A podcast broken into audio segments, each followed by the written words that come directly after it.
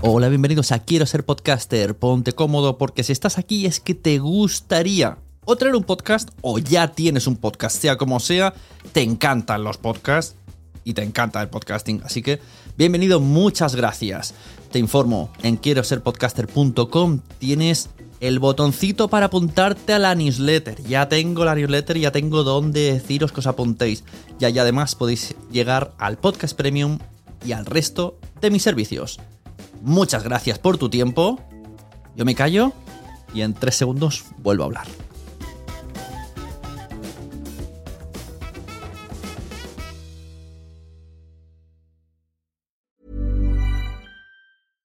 Mom deserves the best, and there's no better place to shop for Mother's Day than Whole Foods Market. They're your destination for unbeatable savings, from premium gifts to show-stopping flowers and irresistible desserts. Start by saving 33% with Prime on all body care and candles. Then get a 15-stem bunch of tulips for just $9.99 each with Prime. Round out Mom's menu with festive rosé, irresistible berry chantilly cake, and more special treats. Come celebrate Mother's Day at Whole Foods Market. Mom deserves the best, and there's no better place to shop for Mother's Day than Whole Foods Market. They're your destination for unbeatable savings, from premium gifts to show-stopping flowers and irresistible desserts. Start by saving 33% with Prime on all body care and candles. Then get a 15-stem bunch of tulips for just $9.99 each with Prime. Round out Mom's menu with festive rosé, irresistible berry chantilly cake, and more special treats. Come celebrate Mother's Day at Whole Foods Market. Many of us have those stubborn pounds that seem impossible to lose, no matter how good we eat or how hard we work out. My solution is PlushCare. PlushCare is a leading telehealth provider with doctors who are there for you day and night to partner with you in your weight loss journey. They can prescribe FDA-approved weight loss medications like Wagovi and Zepbound for those who qualify. Plus, they accept most insurance plans. To get started, visit plushcare.com slash weight loss. That's plushcare.com slash weight loss. ¿Escuchas eso? Es el tiempo. El tiempo que he estado investigando sobre el mundo del podcast. El tiempo que puedes ahorrarte tú. Ahora tienes disponible la suscripción anual a quiero ser podcaster.com a un precio especial por un periodo corto de tiempo. Entra y únete a la comunidad. Tendrás acceso a entrevistas en directo, más de 100 videocursos de podcasting y chat en Telegram donde recibes toda la información por si no quieres ni siquiera entrar en la web. Tiempo. Eso es lo que te ofrezco. Quiero ser podcaster.com.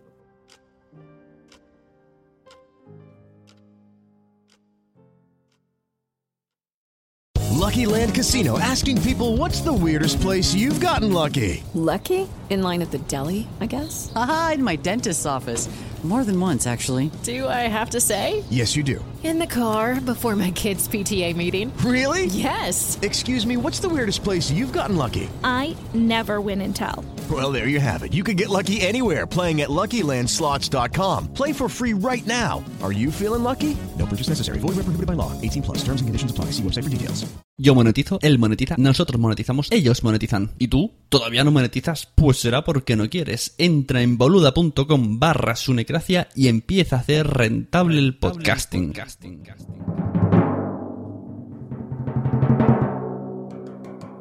Estás a punto de adentrarte en las entrañas del podcasting. Entrevistas, debates, información y recomendaciones. Vas a descubrir el metapodcasting por bandera. Bienvenido a lasunecracia.com, presentado por arroba sune.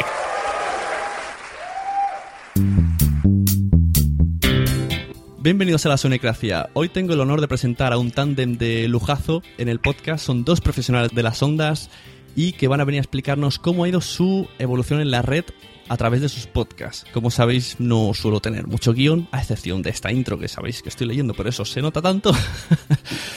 Va a ser una pequeña charla sobre lo que, cómo han ido este año a lo largo de sus programas de radio en internet se trata de dos personas que a las cuales yo admiro bastante y que en el, en el panorama del periodismo pues creo que son bastante referente y que mu- todo el mundo debería estar escuchando sus programas. Se trata de Javier Crudo de Carne Cruda, buenas. Muy buenas y crudas tardes. y Fernando Berlín de La Cafetera, buenas. Buenas, ¿qué tal? Y bueno, pues lo dicho, os he traído para ver cómo habéis visto un poco la evolución de vuestro programa en formato podcast y si conocéis más el tema podcast y si es lo que esperabais cuando decidisteis dar el salto. Le doy la palabra a mi compañero Fernando Berlín, que empieza antes cada mañana que yo, así que tú primero. no, la verdad es que ha sido, eh, este año ha sido un año súper interesante de experimentación, porque es verdad que tanto Javi, porque Javi lleva ya muchos, muchos años en, haciendo radio y muy vinculado a la red y, poniendo los programas también, y a mí me sucede lo mismo, ¿no? Desde hace muchos años ya hacemos programas de radio, pero específicamente un formato más conocido como podcast o, que encajaría en la definición de podcast, es verdad que este ha sido el, el primer año y lo que sí que ha sido para, para mí un auténtico descubrimiento ha sido la interacción con los oyentes, ¿no? Yo creo que el podcast si proporciona algo es una una verdadera interactividad, especialmente ahora que estamos viviendo esta explosión con las redes sociales. ¿no? Por lo tanto, ha sido un año maravilloso. Yo me he divertido muchísimo, ha sido agotador también porque, porque es verdad que empezando tan pronto y sobre todo que me levanto a las seis para empezar a hacerlo, con lo cual la, paliza diaria es monumental. Pero aparte de agotador, ha sido un, descubrimiento en la forma de interacción con la gente y una experiencia súper divertida, súper divertida. ¿Y tú, Javier? Pues en mi caso también ha sido excitante porque no sabíamos que iba, que iba a ser de todo esto, ni si saldría adelante y seríamos capaces de mantener durante todo un año un podcast. Y, la verdad es que ha sido muy exitoso en cuanto a, escuchas, como decía Fernando, a interacción. Es verdad que eh, la cafetera tiene incluso, yo diría, un contacto más directo que nosotros con, los oyentes, más en el directo, además de, de la emisión pero nosotros lo tenemos más a posteriori, ¿no? Porque se consume bastante más el podcast una vez que lo colgamos, cuando es realmente un podcast, ¿no? O sea, cuando es un, un producto de radio consumido a posteriori. Y ha sido muy interesante por eso, por, por, el feedback, eh, la respuesta que hemos tenido, ¿no? De cómo la gente se va habituando. Acordaos que hace unos años cuando decías la palabra podcast, generalmente te miraban con cara de póker, de qué narices me estás hablando. Y ahora cada vez más gente escucha la radio de esta manera, ¿no? Se baja el programa a la hora que le apetece y cuando puede hacerlo. Y así además te lo hace saber. Nosotros nos hemos sorprendido de que a lo largo del año hemos ido creciendo poco pero inexorablemente de audiencia y, que además nos hacían comentarios constantes de lo que estábamos haciendo y, en el caso de carne cruda pues el, punto especial y un tanto novedoso de hacer un podcast profesional con todo un equipo de, de redactores, productores, técnico y estudio pagados por los oyentes, que también es una, es una novedad y, que por ahora ha funcionado. Cruzo los dedos y espero que el año que viene también funcione. Eso es verdad, que tenías la duda de si vais a poder sostenerlo y lo hiciste mediante crowdfunding y está funcionando, ¿no? La verdad es que yo al principio no las tenía todas conmigo, ¿eh? si, si soy sincero.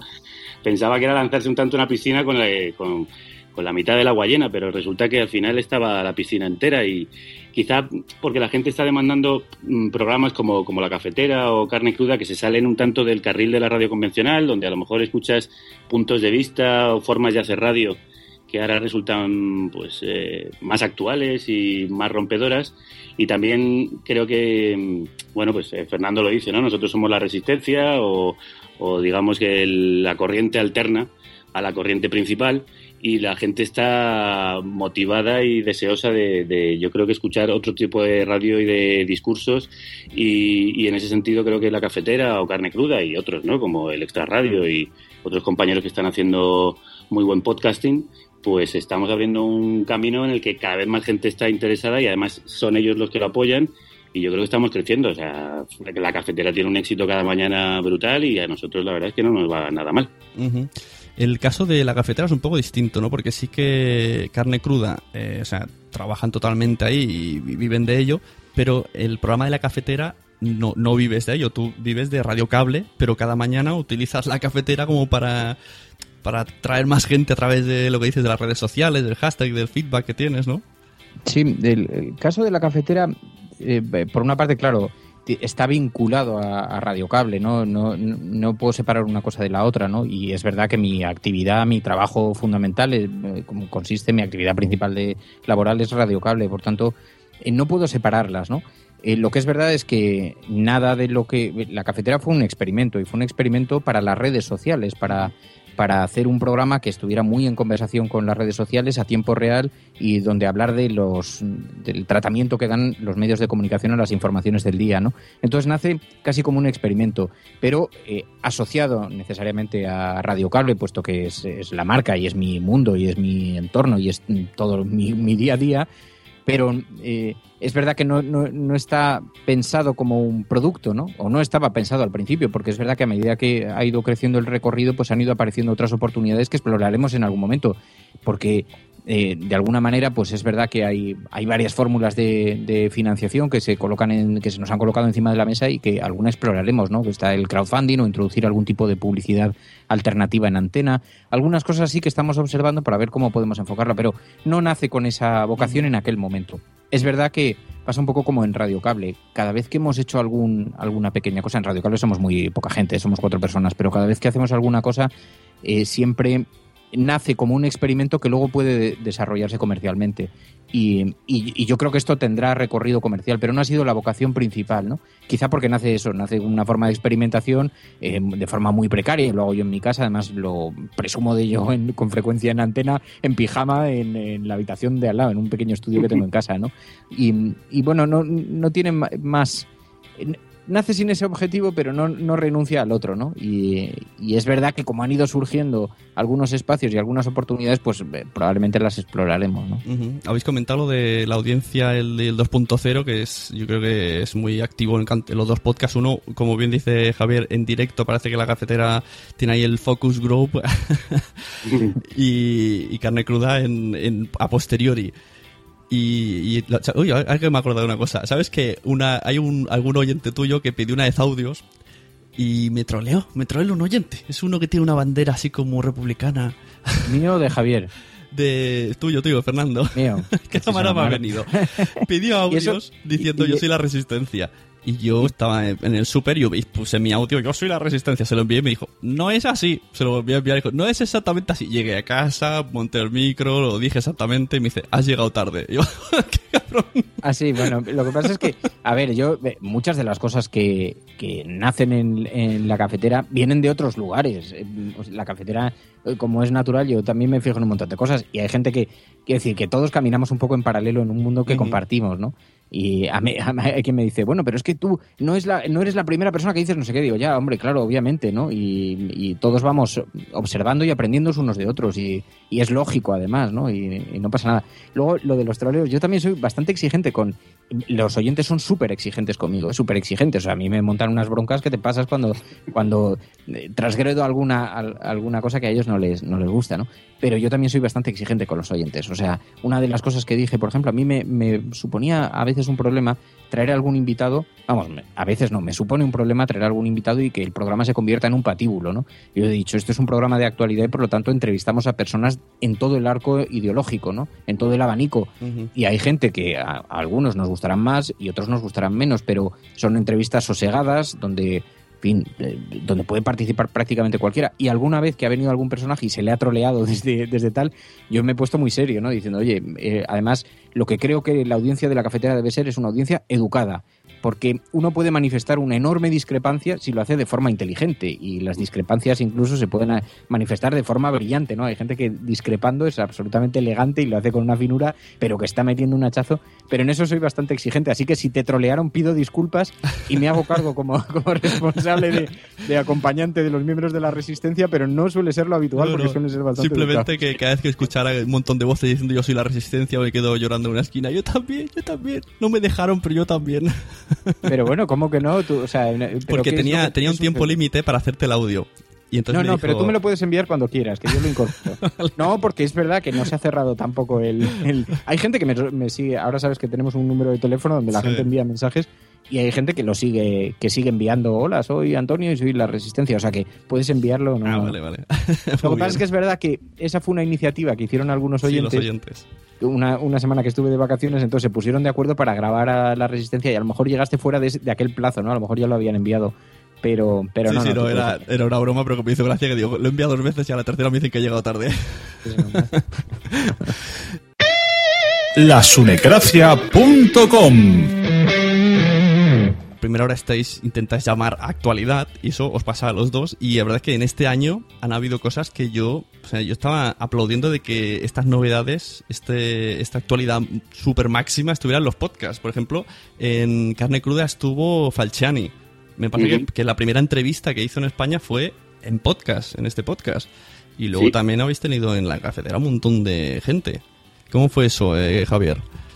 Bueno, nosotros la verdad es que tuvimos mucha suerte con no solo Falciani, también en la primera entrevista que dio en radio después de salir el libro último que ha publicado Juliana Sánchez, también la dio a un podcast, a, Carne Cruda, que bueno, también tiene que ver con, yo creo que tiene que ver con varias cosas. En el caso de Falciani, con el perfil que tiene el programa eh, y con el entorno en el que nos movemos y tenemos contactos comunes que le hicieron saber que teníamos interés y a él por el tipo de personaje que es, que también anda un poco por los márgenes, creo que le pareció que Carne Cruda era un, programa que casaba mucho con su forma de pensar y de ver la, realidad.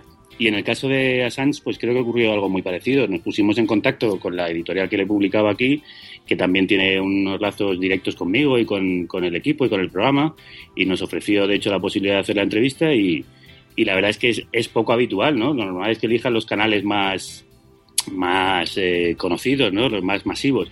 Pero sí es cierto, yo creo que eso da una muestra de que cada vez el podcast y programas que están en, la red, en el 2.0, empiezan a tener más presencia y más relevancia. Nosotros la verdad es que no hemos tenido a lo largo de todo el año ningún problema.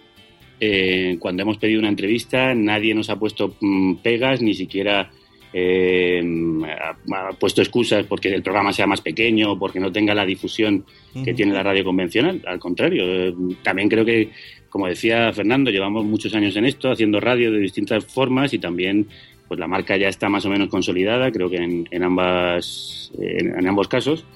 Y, hombre, es un placer y es una satisfacción tener a ese tipo de, no, digo primicias, ¿no? Pero bueno, tener a veces adelantarte incluso a radios que son más, más potentes que, las nuestras, ¿no?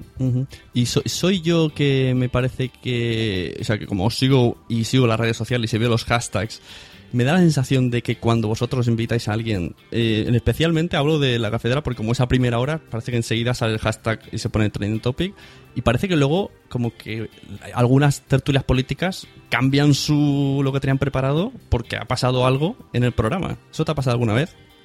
Ha pasado alguna vez, hombre, y cuando, cuando empiezas tan pronto yo creo que tiene que ver también con, con la primera hora, ¿no? Y, es lo que dice Javier, al final ya llevamos un montón de años en esto y cuando un político habla a primera hora, sentencia un poquito cómo van a ser las tertulias políticas del día, ¿no?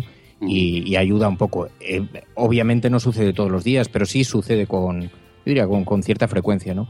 Fíjate que es verdad que, que es, relativamente, vamos a ver, estando en, en, este negocio y llevando ya algunos años, al final terminas conociendo a políticos, a periodistas, con lo cual el acceso es siempre más fácil que si llegas y rompes de pronto, ¿no? Pero en todo caso, obviamente es una batalla. Obviamente llamar en nombre de la cadena Cero, del periódico El País, es mucho más sencillo que llamar eh, Sin duda. Eh, con el nombre de un medio de comunicación de otro tamaño. Pero sin embargo, yo creo que está eh, extendiéndose la idea de que algo está pasando, de que algo está cambiando. ¿no? Dice Belén Barreiro, que sabéis que fue la expresidenta del CIS, que ahora la generación que ha dejado a votar a los grandes partidos es la generación conectada plenamente a Internet y que esa nos informa a través de los grandes medios de comunicación y que es por ahí por donde se produce la gran fuga de, de votos. ¿no? Por tanto, cuando tú llamas al Partido Popular o al Partido Socialista o a Podemos, a Izquierda Unida, ellos son plenamente conscientes de que los márgenes se van a mover en otros lugares, en otros espacios, que es muy importante estar en, en los grandes medios de comunicación, pero no es menos importante estar en estos otros medios de comunicación. ¿no? Mucho más, hombre, evidentemente, Carne Cruda es un programa que es una marca muy, muy poderosa y al final está en el diario.es y tiene mucha proyección. ¿no? Y sucede un poco como, como con la cafetera, que al final cuando participan en el programa saben que van a estar durante toda la mañana de Trending Topic, que va a tener repercusión en algunos medios, que lo van a recoger las agencias y por lo tanto las tertulias de las 12 del mediodía, ¿no? O sea que independientemente del tamaño saben que eh, después la proyección está garantizada, ¿no? O, tiene muchas probabilidades de tener proyección.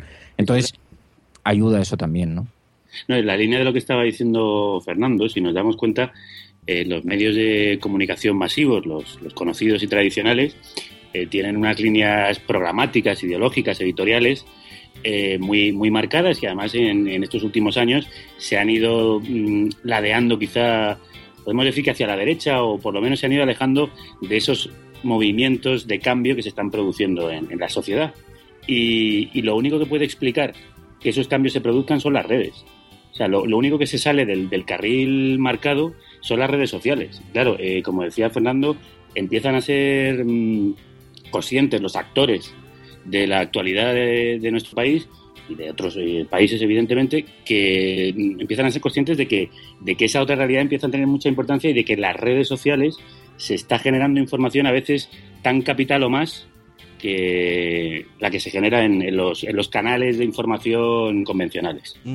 Sí, la verdad es que hace un par de años aquí, más o menos, eh, Internet está, diría que se mueve todo y hay algún partido político que lo ha sabido aprovechar bien esto pero hemos visto ahora que están poniendo, bueno, lo que se dice vayas al campo, porque con la ley Mordaza, ¿qué pasa con todo este contenido que hacemos en la red? A mí no me afecta porque yo hablo de podcast, pero ¿qué pasa con vosotros que intentáis ser transparentes y si hay que decir una cosa se dice y si hay que meterse con alguien se mete educadamente y si hay que decirle que lo hace bien, lo hace bien? O sea, ¿qué, qué pasa con esta libertad de expresión que se presume de la red con esta ley que le llaman ley Mordaza?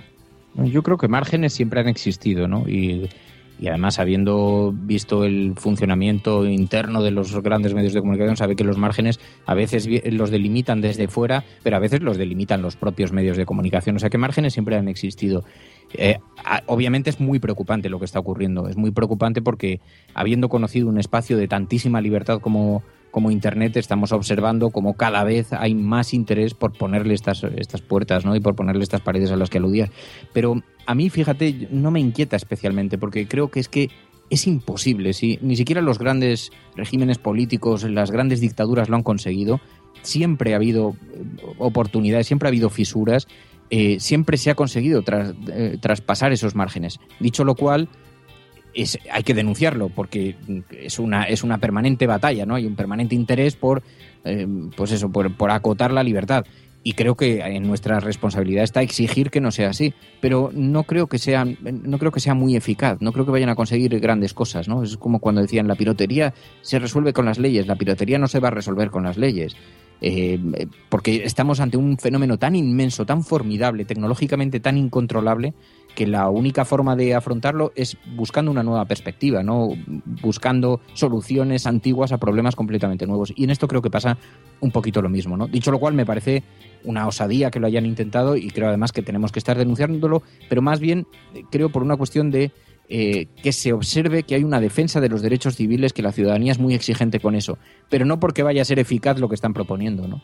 Y tú, Javier, ¿cómo es lo de la ley Mordaza? Que además eh, has traído muchas veces grupos de música que están, o sea, totalmente dicen lo que les da la gana. Yo, por ejemplo, el de eh, Riot, creo que se llama, ese lo he escuchado varias veces en Spotify porque me gusta mucho esa canción. Eh, el, miedo a cambiar de bando. Así, Riot Propaganda, ¿no? El, grupo que forman Chicos del Maíz y Aveas Corpus. Eh, yo, como decía Fernando, creo que es preocupante lo que está sucediendo, aunque también en la misma línea que, él comentaba, creo que es muy difícil, por no decir imposible, en un estado como el nuestro, eh, ponerle puertas al campo. Sí que me llama la atención y me parece que hay que notificarlo y denunciarlo pues no solo las leyes Mordaza que se han aprobado y cuyas consecuencias las vamos a ver probablemente en breve, sino también las operaciones policiales que ha habido en contra de la libertad de expresión, persiguiendo en algunos casos pues artistas como, como César Strawberry, que ahora mismo está eh, pendiente de una causa judicial, pues por, unos chistes que puedes decir que son más o menos afortunados o pueden gustarte más o disgustarte mucho, pero pero que creo que no son una apología del terrorismo, como es eh, o un alegato terrorista, como se le está diciendo. Y me parece que es una aplicación casi mm, previa a lo que van a ser las leyes Mordaza, que además pues eh, van todas dirigidas a intentar limitar la, libertad de expresión y sobre todo a limitar las formas de expresión y protesta que han surgido a raíz de los años de la crisis.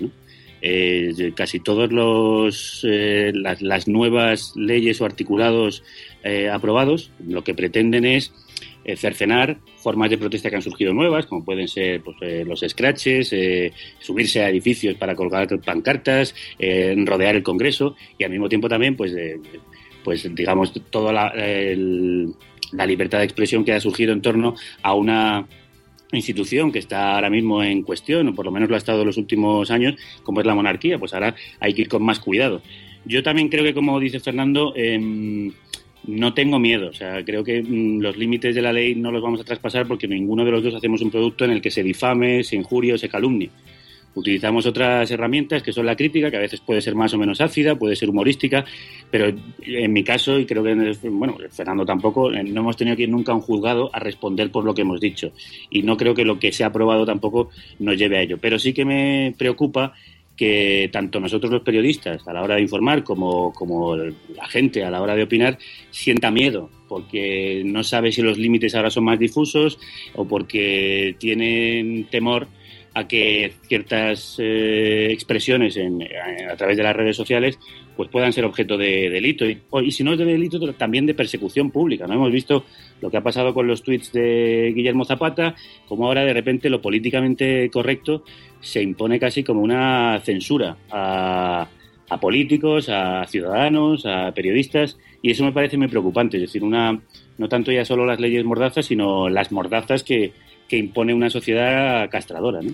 Pero es que esto de poner censura a la red de, Internet es, me parece muy absurdo porque va mucho más rápido Internet que, la vida real.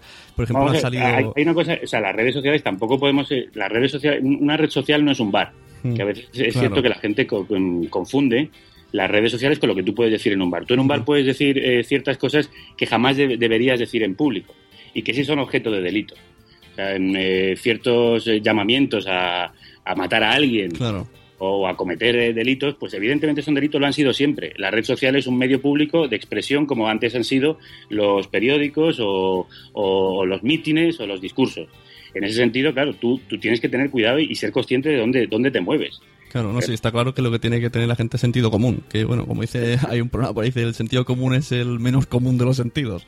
Pero, pero, pero esos límites ya existían, ya estaban en, la ley. A mí lo que me parece más preocupante es que las nuevas leyes Mordaza, hmm. pues intentan poner límites, por ejemplo, a la información en, manifestaciones, ¿no? A la toma de imágenes, porque podrían herir la, la seguridad de, los agentes y además queda en manos de los agentes decidir si confiscan una, una cámara para luego llevarlo ante, ante un juez que tome la decisión.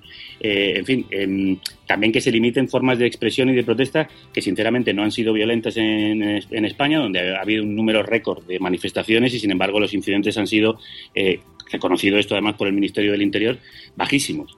Entonces, mm, eso sí que me preocupa. Me preocupa que todos este, tengamos cierto miedo, pero creo que también el miedo es lo que tratan de imponernos a través de este, de este tipo de leyes. Entonces, como decía Fernando, creo que hay que seguir adelante despreocupadamente, como hemos hecho hasta ahora, haciendo nuestro trabajo con, con criterio, con sentido común, como tú decías, y con eh, simplemente eh, respeto por la, por la veracidad, que es eh, de lo que consiste en nuestro trabajo. Pero claro, porque yo me refería un poco al ámbito de la red, es en el ámbito de la red donde yo estoy menos inquieto, ¿no? Ahí es donde creo que es más difícil efectivamente ese control, donde es más difícil la censura, donde hay muchas más oportunidades para saltarse los filtros, pero donde sí es muy preocupante, como decía Javier, es el recorte que se está produciendo en otros derechos, en otras libertades, en las manifestaciones, es decir, más la propuesta de la ley Mordaza más allá del ámbito de, de la red Internet, ¿no? Aunque efectivamente hemos visto cómo maliciosamente se, se aplicaba o de alguna forma se contaminaba la ley Mordaza a algunos sucesos, a cosas que estaban ocurriendo en, en la red, ¿no? O la ley de enjuiciamiento criminal. Pero yo creo que lo verdaderamente grave sí es el intento de control de la protesta. Eso sí me parece gravísimo y creo que debe ser denunciado, ¿no? Porque ahí sí que limitas un derecho.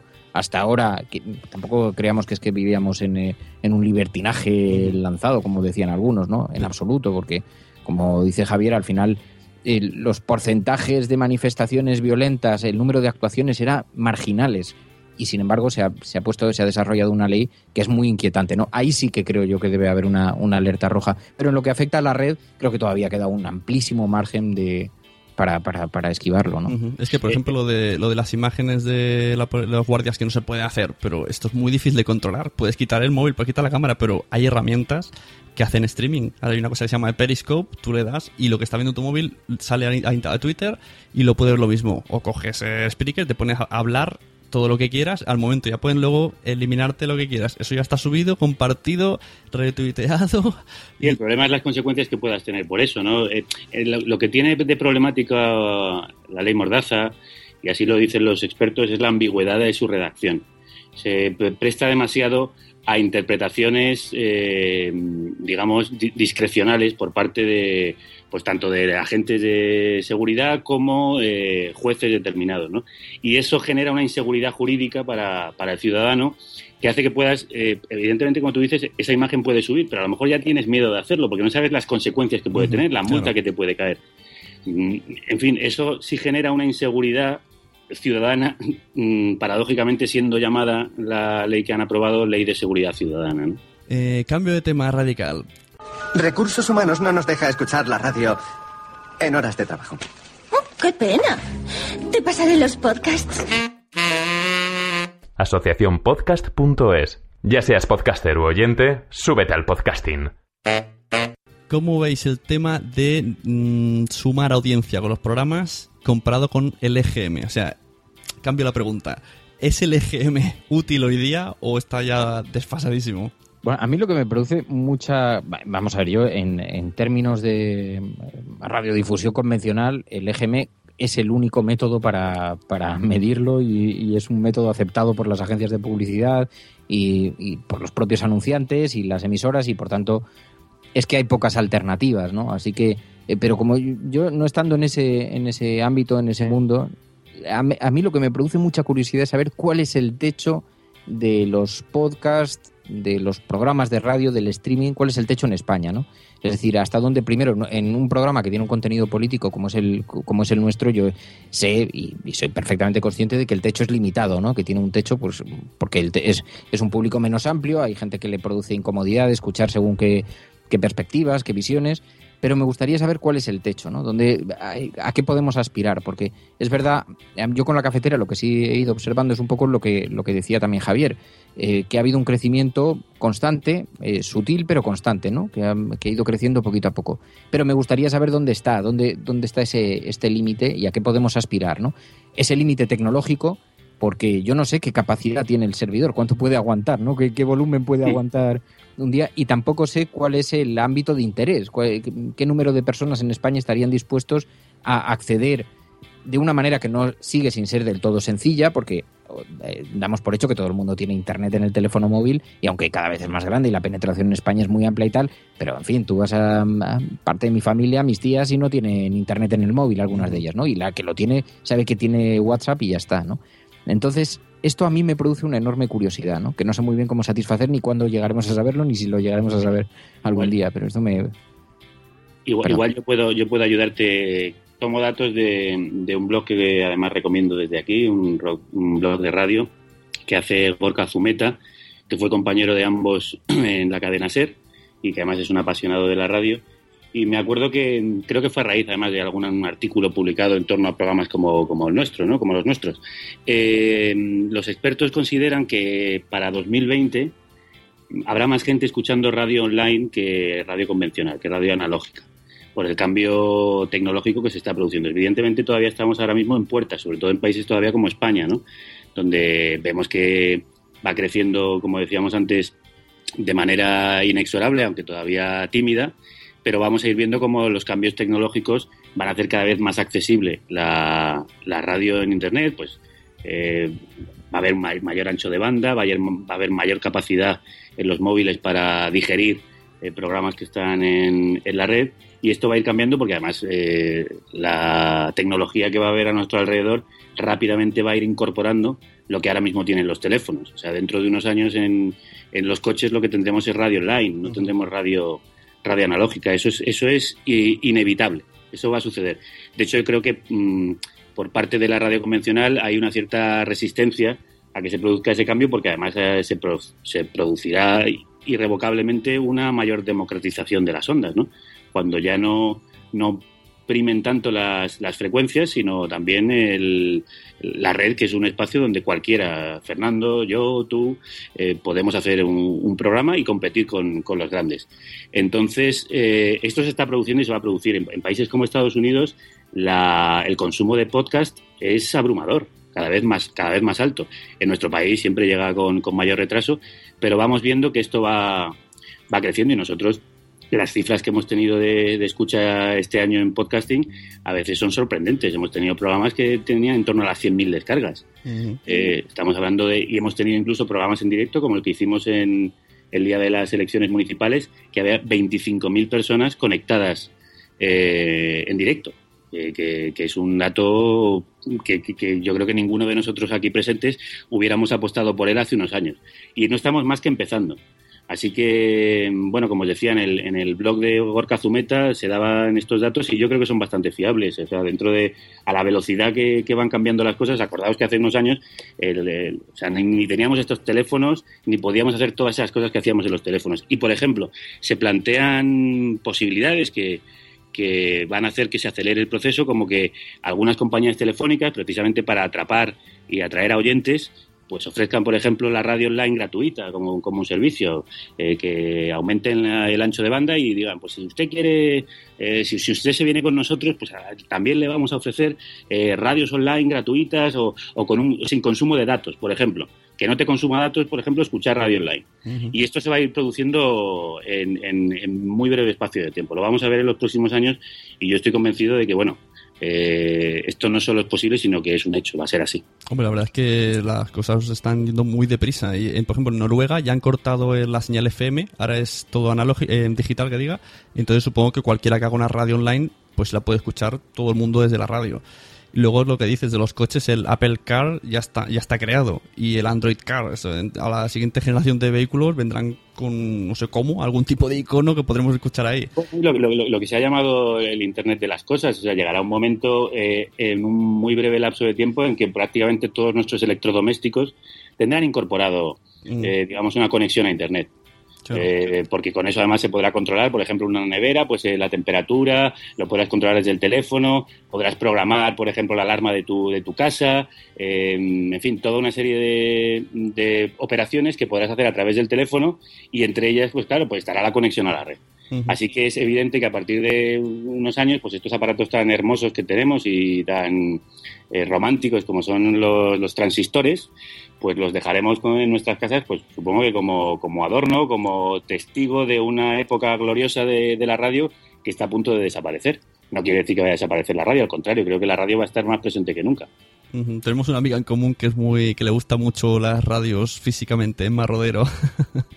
Sí, sí, yo, yo, yo, también colecciono, vamos, yo tengo en mi, en mi casa, en cada habitación de mi casa hay por lo menos una y en algunos casos dos radios. Y, pero pues, esto es un, ya empieza a ser un aparato antediluviano. Pues sí. Pues mira, dentro de poco va a salir ya Spotify, ya se ha filtrado algún código por ahí de modificación. Uno, no, es más, un amigo mío en, México me lo enseñó que ya allí la actualización de Spotify incluye la pestaña podcast, incluye la pestaña podcast. No sé qué tendremos que hacer para aparecer ahí, pero si alguien va a aparecer primero seguro que sois vosotros, así que ya, ya no tenéis cómo lo habéis hecho. Porque seguro que a vosotros os vienen a buscar. Bueno, yo espero que, que pueda todo el mundo, ¿no? Eh, o sea, lo, lo... Claro, a la larga sí, pero supongo que para empezar pues necesitarán un poco de tirón, pues vamos a los que tienen muchas, a los que son que vienen de la radio, empezamos por ahí. En, en plataformas como, como Evox o iTunes, cualquiera sí. de nosotros puede hacer un uh -huh. programa, no, no te piden el carnet ni, ni te piden la, el currículum para hacerlo, ¿no? eh, en realidad al final son, son los oyentes los que deciden si funciona o no, son los oyentes los que te hacen más o menos eh, eh, digamos importante porque deciden que lo que tú estás haciendo pues tiene relevancia ¿no? uh -huh. a mí lo que me parece absolutamente fascinante es el cómo la gente es capaz a mí no me parecen herramientas sencillas, ¿no? Siendo que yo soy muy tecnodeterminista y me gusta mucho la tecnología y me paso súper enganchado, pero hay gente que se lo descarga, que lo mete en un lápiz para escucharlo después en el, en el coche, o gente que se ha hecho una conexión para escucharlo. O sea, todo tipo de fórmulas para escuchar el programa que me parecen de un, un esfuerzo brutal para escuchar un programa de radio, ¿no? Yo alguna vez he preguntado en el programa a ver si podían enviar fotografías de cómo estaban escuchando el programa en ese momento, ¿no? Y hay todo tipo de hábitos, desde gente que lo escucha a través de la radio de, del coche utilizando el eh, vía con el teléfono móvil eh, a, través del Bluetooth, hay otros que lo escuchan en el ordenador portátil, otros diferentes, hay quien tiene radios estrictamente para sonido online, es decir, hay, hay muchas, muchas fórmulas, ¿no? Y, pero me parece fascinante porque no hay una sola forma de conectarse, no es como aquello que cogías y enchufabas el transistor, pero sobre todo requiere de una, una, una cierta dedicación, ¿no? Que eso es lo que yo creo que tiene más mérito todavía. Dices, no, cuando escuchas un programa de, de radio online, Habrá quien seguramente llegue a la página web, le dé al play y se quede trabajando y ya está. Pero hay gente que hace verdaderos esfuerzos y verdadera ingeniería para, para Hay- hacerlo, ¿no? hay, hay una, hay, una, hay una militancia, yo creo, en el oyente de Radio Online, ¿no? O sea, yo creo que son, son los oyentes los que están haciendo esto, esto realmente un fenómeno grande ¿no? y importante, porque como estaba diciendo Fernando, se las ingenian de maneras eh, asombrosas para, para que los podcasts se escuchen, para difundirlos, para, para escucharlo como se escucharía la radio convencional. O sea, están rompiendo las barreras que todavía existen y, los oyentes yo es que les veo involucrados de una manera que es sorprendente, muy satisfactoria y, emocionante, ¿no? El otro día tuve aquí unos chicos que hacían YouTube y yo les pregunté por qué hay tanta diferencia en que en YouTube hay mucho mucho troll, pero de troll del malo, ¿no? Del que llega te dice gilipollas y ya está. Y dicen, claro, porque YouTube tú le das al play y ya está, y vas pasando vídeos y si no te gusta uno, pues le dices gilipollas. Pero en los podcasts eh, necesitas, el, el oyente tiene un esfuerzo de buscarlo, de suscribirse. Que esas palabras te deberíais incorporarlas a vuestros programas, ¿eh? Suscribirse. Porque tenéis Sí. una audiencia muy, mm, creo yo, eh, o sea, tecnológicamente mm, nivel básico, por decirlo así. Porque en realidad escuchar podcast, yo reconozco, es muy difícil. Necesitas un podcatcher, que es una aplicación de podcast. Baja- buscar el feed, que es el Sí, como los sí, antiguos sí. blogs, para meterlo en la aplicación. Esto, cual, muchos de los oyentes vuestros puede ser que, que no lo sepan porque solamente mm, van a escuchar un programa que les gusta y a lo mejor no saben ni que están escuchando un podcast. y entonces la- No, la- hay, eh, hay un tipo de público, y menos el que nos estará escuchando en este momento, que dirá, bueno, pero si esto está tirado, ¿no? Pero yo quiero que piensen en lo que eso me cuesta explicárselo a mi madre, por Sí, sí. ejemplo. O sea, es una batalla imposible, ¿no? O sea, si ya es radio por internet ya le parece un poco friki. Pero si además le digo, no, es que tienes que bajarte, mira, una aplicación en tu teléfono móvil y además tienes que buscar y además tal, ya ha colapsado. O sea, ya a partir de ese punto, entonces sí que tiene, sí tiene su, Es complicado. su, su complicación, ¿no? Hombre, Yo creo que el éxito de el éxito de- del podcast será el día que las herramientas sean súper sencillas, vengan por defecto, los rankings sean muy simples. Yo creo que en eso iTunes ha hecho mucho, pero claro, ya tenemos a un tipo de público que es el de el de Apple, ¿no? Y pues porque lo tiene incorporado en el propio en el propio teléfono, porque los, los rankings son relativamente sencillos de, de observar, aunque se queda tantísima gente fuera. Pero bueno, digamos que ahí ha simplificado algo el, el modo, ¿no? Pero en la medida en que consigamos simplificarlo, en que escuchar un programa de, de radio sea muy sencillo, muy sencillo, igual que era un transistor darle a un botón, entonces pues ahí lógicamente pues entonces ya Habrá que llamar a, a WhatsApp que ponga una pestaña podcast. Entonces Por ya- ejemplo, eso sería, claro, todo claro. llegará, ¿eh? Todo llegará, ¿no? Y no tardará mucho, ya veréis. Bueno, pues muchas gracias por haber estado en la Sunecracia. Ya os he visto que ambos esta semana habéis hecho el capítulo de vacaciones. Nos vamos todos de vacaciones a pasar el calor donde sea, menos en casa. Y a la vuelta nos volvemos a encontrar. Si recordáis a mis oyentes o para que os conozcan dónde podéis escucharos y, y- y a qué horas, pues mejor que mejor. Javi. Eh, bueno, pues nosotros estamos en carnecruda.es, que es la página donde están además subidos todos los podcasts, tanto del programa completo como de las secciones en las que diseccionamos, valga la redundancia, el, el programa. También es verdad que tenemos una, una aplicación que nos facilitó Evox, que además te la puedes descargar desde la propia página nuestra, una aplicación exclusiva de- del programa. Y ahí, por ejemplo, se solucionan todos estos problemas porque si te abres la aplicación todo te va cayendo de la nube, como chuzos de punta van cayendo tanto las secciones como los programas, como los blogs que tenemos, los artículos, etcétera, con lo cual es muy, muy, muy sencillo. Pero vamos, carnecruda.es, que nosotros lo llamamos la República Independiente de la Radio. Y en el caso de la cafetera, en radiocable.com, pues allí hay un banner en la portada que pone la cafetera y ahí accediendo pues están los programas, está otras formas de acceso, otras plataformas a través, eh, igual como Javi, a través de las cuales emitimos y que a través de las cuales nos pueden localizar si es que son más usuarios de iTunes o de iBox o de eh, YouTube o de Spreaker, pues a través de, de esta misma página en radiocable.com. Y en Twitter, ¿no? En Twitter eh, yo digo... Y en Twitter sí que lógicamente hacemos mucha vida, tanto Javi como yo, ¿no?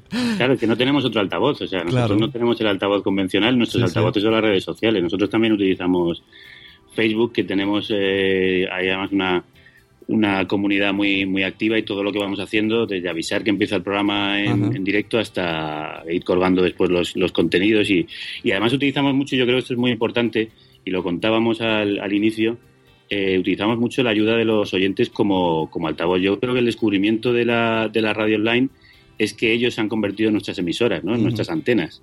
Porque son los oyentes los que recomiendan el programa, los que lo comparten con la familia, con amigos, eh, con sus propias redes. Entonces, gracias a ello se va multiplicando el, Sí, el sí. efecto de la radio online.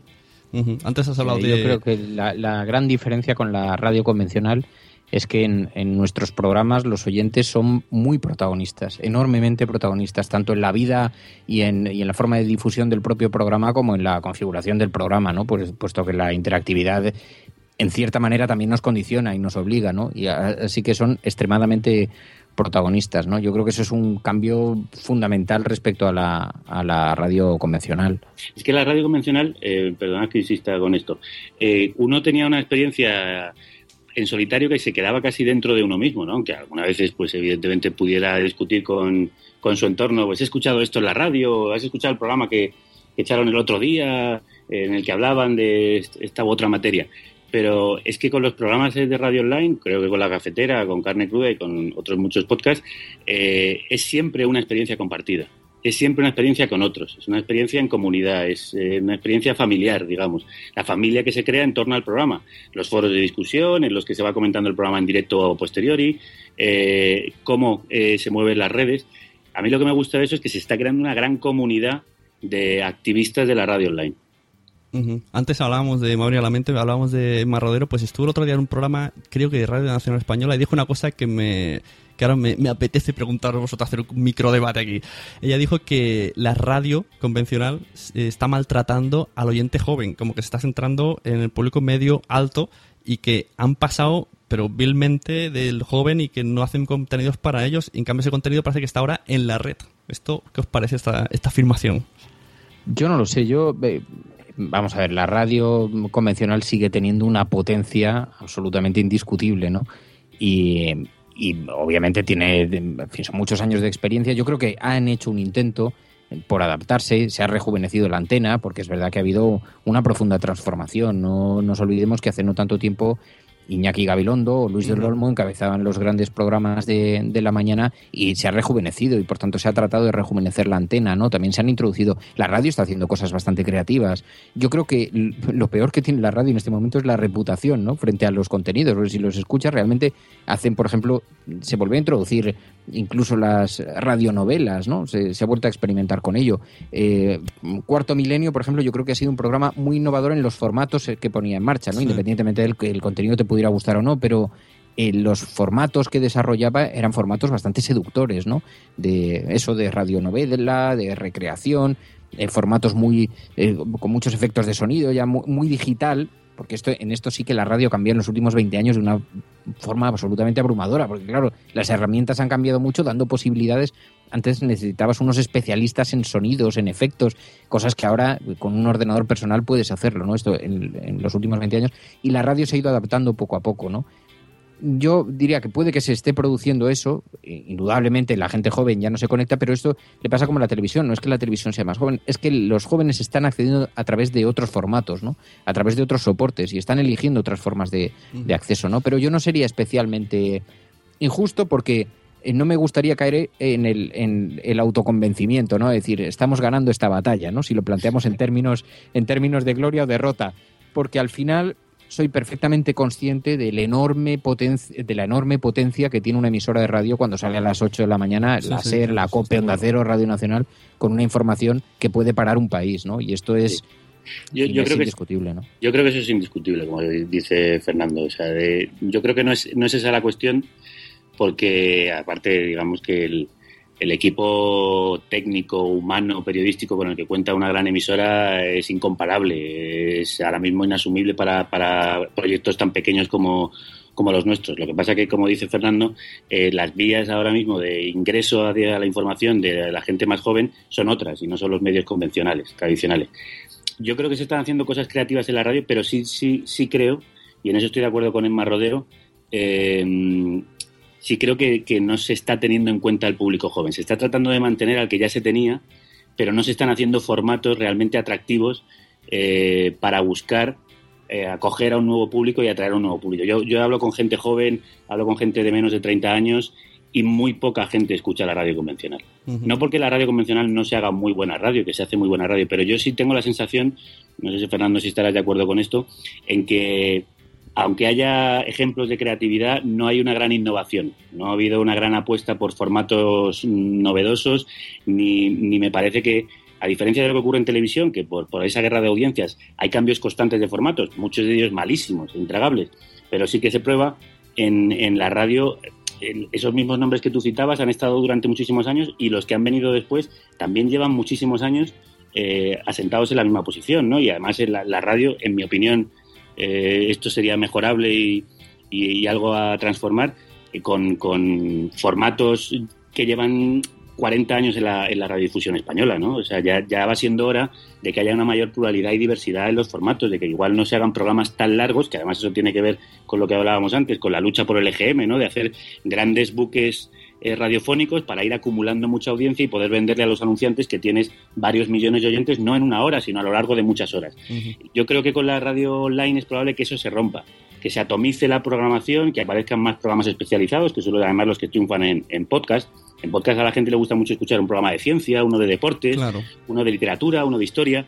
Y, y, en ese sentido, pues por ejemplo, por eso funcionan también los programas de misterio en podcast, porque son algo muy especializado. Aparte de que se hacen, como decía Fernando, programas como Milenio 3 eh, o La Noche en Blanco de Radio Nacional, pues se, se, se trabajan muy bien sonoramente, pero a la gente además le interesa en la red eh, contenidos más específicos. Y yo sí que tengo la sensación de que la radio española no está ahora mismo eh, excesivamente volcada en atrapar a nuevos oyentes que se incorporen a la radiodifusión. A mí cuando, cuando voy en coche me cuesta mucho encontrar un programa. Yo me paso, puedo ir de aquí a Barcelona que tengo 40 kilómetros y voy haciendo zapping, zapping, zapping, zapping y paso del fútbol a la música, música, música, música y me es muy difícil que a, a una hora aleatoria haya un programa que, que, sea de, de, cualquier tema. Me da igual que hablen de mascotas, cualquier cosa que no sea fútbol o política. Llevar, esto va a llevar en los próximos años, y ya está sucediendo, a que cada uno se haga su propia programación, porque de eso va el podcast, ¿no? Claro.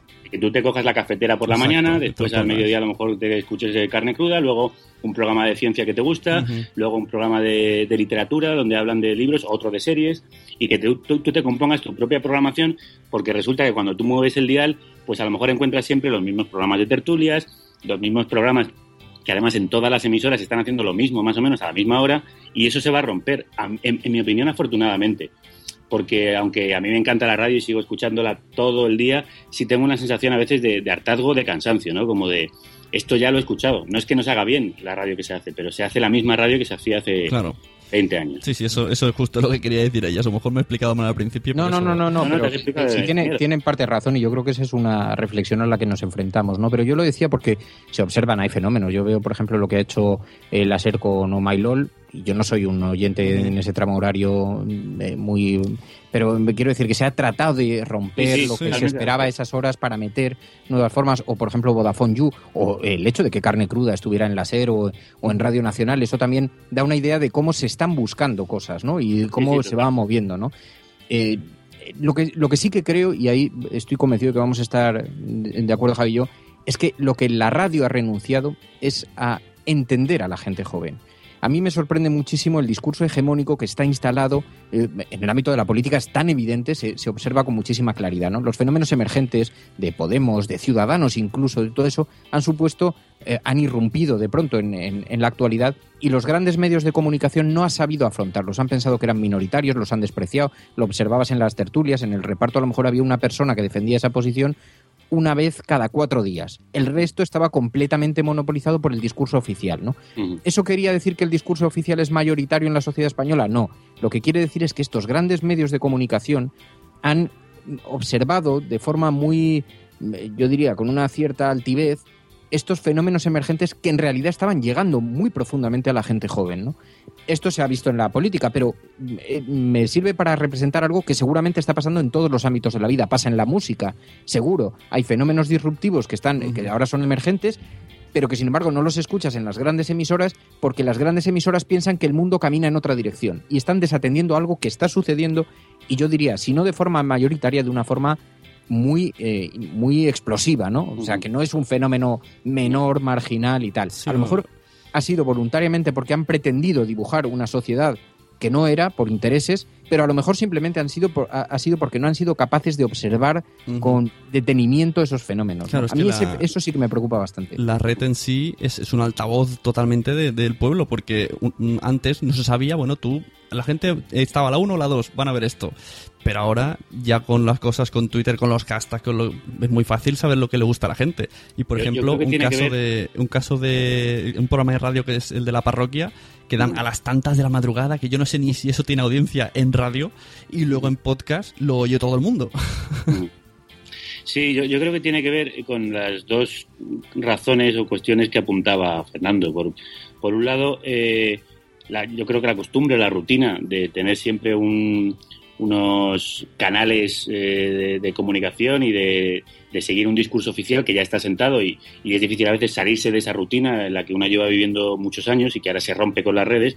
Y por otro lado también hay yo creo intereses políticos evidentes. O sea estos estos fenómenos eh, políticos o sociales de ruptura pues generan mucha inquietud en el statu quo no y, y entonces tratan en, principio de, evitarlos o de acallarlos o de o de por lo menos eh, des- despreciarlos o, menospreciarlos, ¿no?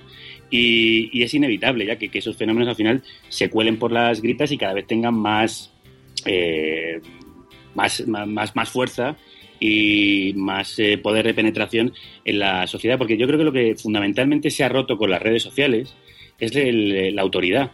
Si lo que antes era la, la voz autorizada que te daba la, la información y que te decía lo que tenías que pensar o por dónde tenías que mirar, eso se ha roto, se ha, se ha pulverizado, ¿no? Se ha hecho añicos y no quiero decir que no sigan teniendo los medios convencionales, evidentemente, la mayor capacidad hegemónica de imponer un discurso, pero su autoridad ahora mismo está en cuestión, porque blogueros, eh, freelancers, eh, radiofonistas de radio online, eh, informadores por cuenta propia, están precisamente, y ciudadanos, están rompiendo, y lo han demostrado, por ejemplo, en la información sobre manifestaciones, ¿no? O sobre estos movimientos sociales, están rompiendo con la hegemonía con, y la autoridad de quien contaba las cosas.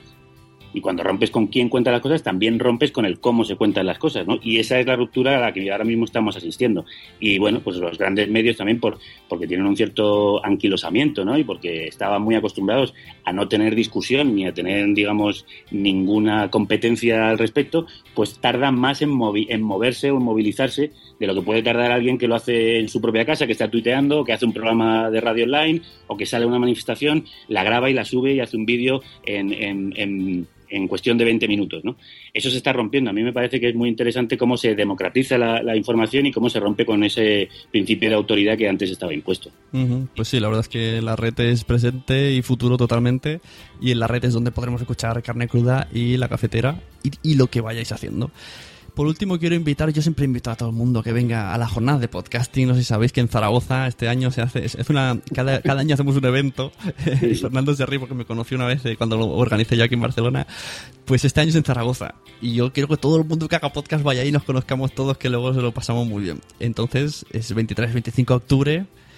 Y si queréis ir a Zaragoza, pues tenéis tiempo de pensarlo. Muchas gracias, Une.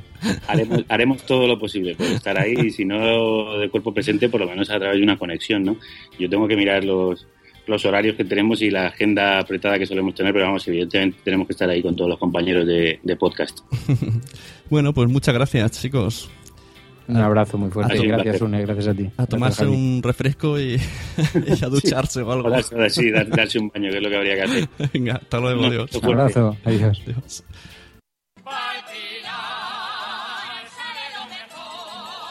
Para el Pilar, no. 23, 24 y 25 de octubre, décimas jornadas de podcasting, este año en Zaragoza. Lo mejor sale después del Pilar.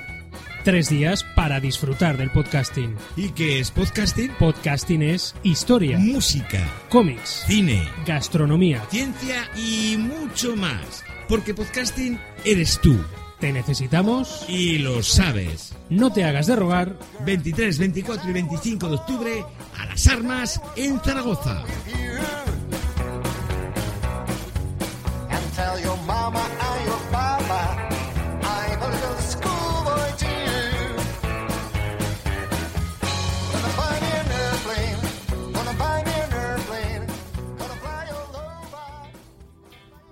Bueno, pues ahí teníais a Javier Gallego, Javier Crudo, y a Fernando Berlín. Ay, ¿se me nota nervioso? Yo creo que sí, ¿no? Estaba como muy, como muy tenso cuando tengo gente así de la radio que sé que, que me puede hablar más que yo y chafarme temas y dejarme en blanco. Ay, me pongo tenso, ya, ya me destenso. Lo dicho, chicos, muy recomendable, muy recomendable que busquéis estos programas, Carne Cruda y La Cafetera, porque viendo el panorama político como está hoy en España, es, es una manera Además, muchas veces cuando yo oigo cosas ¿no? en Twitter de un hashtag que no entiendo y que es muy trending, pues busco en estos dos programas y seguro hay muchas probabilidades de que me dé la solución. Quizá más, más, más rápidamente en la cafetera porque es diario, entonces es algo inmediato. Voy a la cafetera, que está en Spreaker o en radiocable.com si no me equivoco, y ahí seguro que me explica o ha llamado, incluso ha llamado al, a la persona de la noticia y la ha entrevistado, o sea, una maravilla, una maravilla contar con esta con este tipo de, de comunicación hoy día y que sean tan abiertos, ¿no? La verdad es que muy gustoso que los invites a un podcast y vengan encantados y no les importe pasar calor delante del ordenador porque otra cosa no, pero calor hemos pasado un buen rato. Antes de irme quiero saludar a dos oyentes que tengo que se llaman Jesús Molina y Ometepe, Ometepe que me han dejado comentarios en iVoox y hemos estado ahí hablando graciosamente. Y bueno, parece que les he dicho que son un poquito trolls y parece que han pensado que estaba metiéndome con ellos, pero no, yo, yo sé que vosotros, audiencia mía, sois un poquito trolls. Hay que ser un, un poquitín troll. La justa medida para reírnos los dos. y muchas gracias por estar ahí a vosotros, a Jesús Molina, a Ometepe, a Fernando Berlín, a Javier Gallego, a todos los oyentes de Radio Cable y de, y de Carne Cruda y, como no, de la Sonecracia. Igual que os les he invitado a ellos a que vengan a Zaragoza, a las JPod, pues todo el mundo que venga a las jornadas de podcasting que se hacen en octubre. Por si este podcast se escucha en la actualidad, Además, si vais a escucharlo luego, Javier y Fernando, que sepáis que en Asociación Podcast se ha abierto el día 20 de julio la inscripción para los premios de podcasting, que luego se hará una, una celebración allí, en el mismo JPod, JPod de Zaragoza. Y si seguís el hashtag premiospod15, pues os acabaréis dando con el link adecuado para inscribir a vuestro podcast o inscribiros vosotros como podcasters. Antes de despedirme, hablar de mi patrocinador, que me he olvidado en todo el programa de hablar de él. Madre mía, madre mía. Como bien sabéis, aquí nos gusta mucho la palabra monetizar, ¿verdad?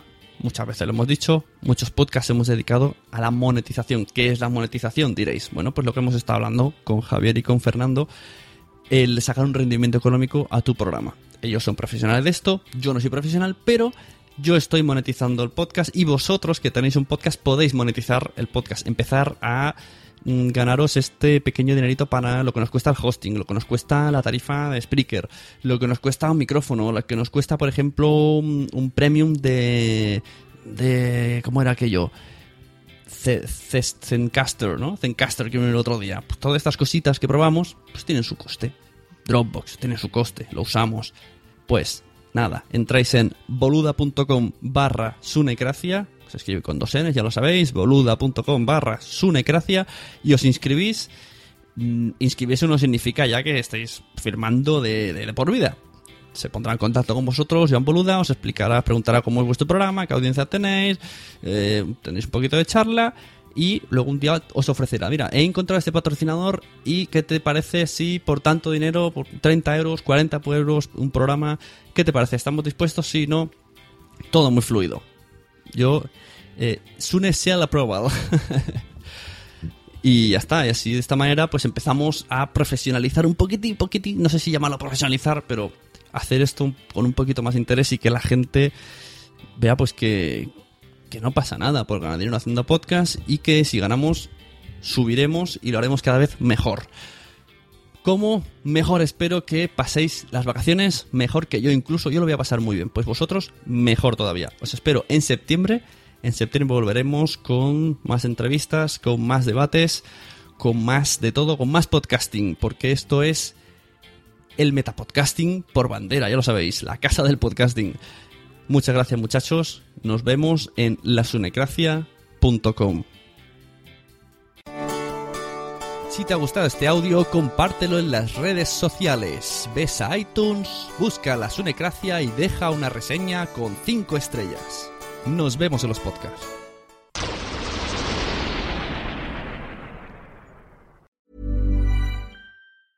A lot can happen in the next three years. Like a chatbot may be your new best friend. But what won't change? Needing health insurance.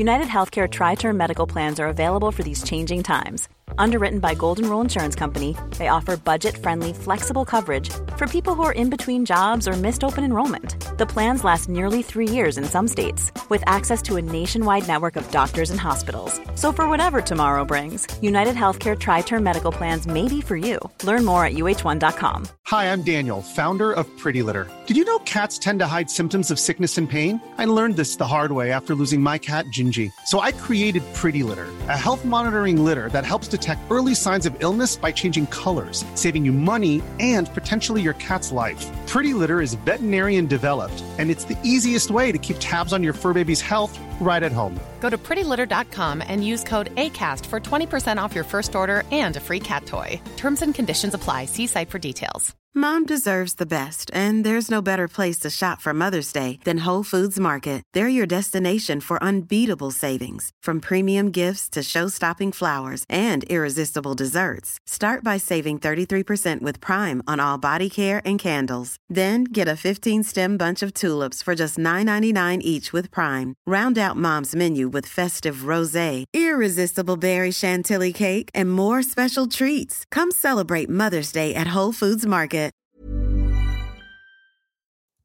Muchas gracias por haber estado aquí todo este tiempo con la de cosas que tenemos que hacer hoy día y todo el estado escuchando. Muchas gracias. Si en todo este rato en algún momento se te ha pasado por la cabeza que podría ayudarte a tener o mejorar tu podcast, entra en cualquiera de mis webs. En todas están todos los servicios. Quiero ser podcaster.com, sunepod.com y nacionpodcast.com. Comparte todos los episodios que te gusten porque a todo el mundo le gustan los podcasts, pero todavía no lo saben. Ostras, esta frase la llevo diciendo 10 años, ¿eh?